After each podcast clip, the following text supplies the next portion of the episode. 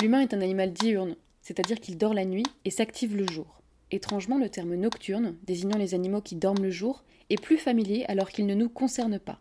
Un rare exemple qui montre que même l'anthropocentrisme a ses limites. Vivre le jour, c'est profiter de la chaleur, de la lumière et des autres joyeusetés que nous procure notre petit pote, le soleil. Vivre la nuit, c'est possible, mais ça demande quelques ajustements, notamment pour se repérer dans l'espace, car la nuit, il y a moins de lumière que le jour. Je sais que beaucoup d'entre vous sont tombés de leur chaise en apprenant cette nouvelle, mais le manque de lumière est inévitable lorsqu'on vit sur une planète du système solaire qui tourne sur elle-même. Autre nouvelle incroyable, la lumière est indispensable pour voir. Elle va stimuler différentes cellules qui se situent au fond de vos yeux, les cônes et les bâtonnets. J'aimerais pouvoir dire que les noms de ces cellules sont inspirés de glace, mais il me semble plus crédible que le choix ait été fait en référence directe à leur forme.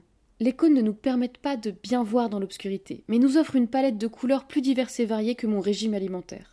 Les bâtonnets permettent de capter les mouvements et sont plus efficaces pour voir dans l'obscurité. Les hiboux et les chouettes ont d'ailleurs de très grands yeux et possèdent une très grande quantité de bâtonnets, ce qui fait d'eux de sacrés nyctalopes. Néanmoins, les bâtonnets sont inefficaces pour distinguer les couleurs. Les individus ne possédant que ce type de cellules ont une vision en noir et blanc.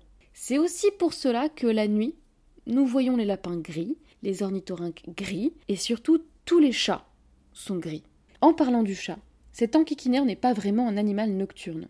C'est sous-estimer sa fainéantise de l'imaginer gambader durant les horaires de nuit. Ne vous méprenez pas, ce n'est pas parce que vous le voyez dormir toute la journée qu'il va s'activer la nuit. Il alterne les siestes avec un regain d'activité le matin et le soir. Par contre, son œil est doté d'un tapetum lucidum, une sorte de miroir qui va refléter la lumière au fond de l'œil.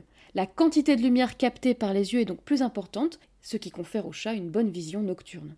C'est un exemple parmi de nombreuses adaptations qui permettent à certaines espèces de se repérer dans l'obscurité.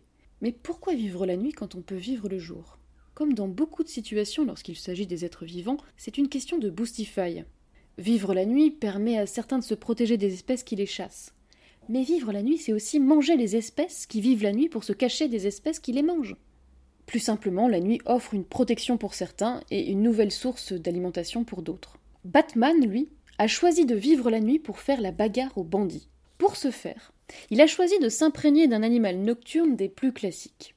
La chauve-souris. Je suis curieuse de savoir si cet homme volant est capable de faire de l'écolocalisation. En effet, les chauves-souris émettent constamment des ultrasons, et elles sont capables de calculer la distance que parcourent leurs cris suraigus. L'écolocalisation est également pratiquée par les dauphins, et c'est d'ailleurs comme cela que fonctionnent les sonars cartographiant les fonds marins. Je n'ai pas l'impression que Batman pratique l'écolocalisation, mais c'est peut-être difficile à transcrire d'un point de vue cinématographique. Il ne me reste plus qu'à lire les 1033 comics pour vérifier si Batman est une vraie chauve-souris ou non.